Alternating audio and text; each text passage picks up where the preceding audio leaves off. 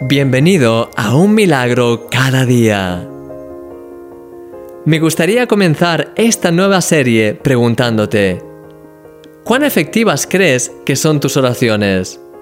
¿Sueles recibir una contestación de Dios a tus peticiones?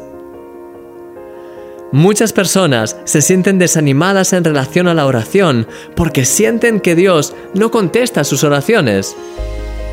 Oran y oran, pero sienten como si Dios no las escuchase o como si no quisiese contestarles.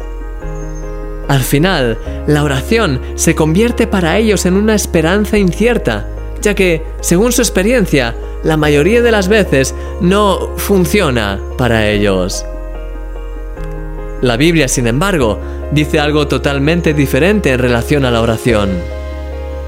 Nos da una serie de promesas impresionantes que nos aseguran que podemos vivir en una relación cercana con Dios en la que nuestras oraciones son escuchadas y nuestras peticiones contestadas.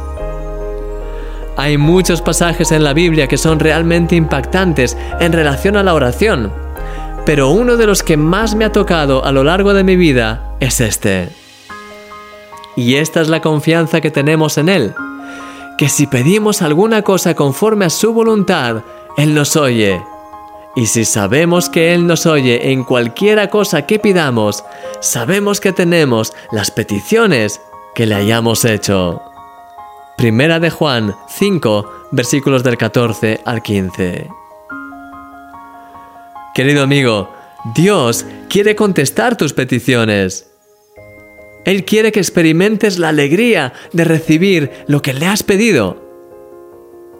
El pasaje de esta semana es tan profundo y contiene unas promesas tan grandes que es necesario meditar y profundizar en él varias veces para poder realmente alcanzar a entender todo lo que quiere decir.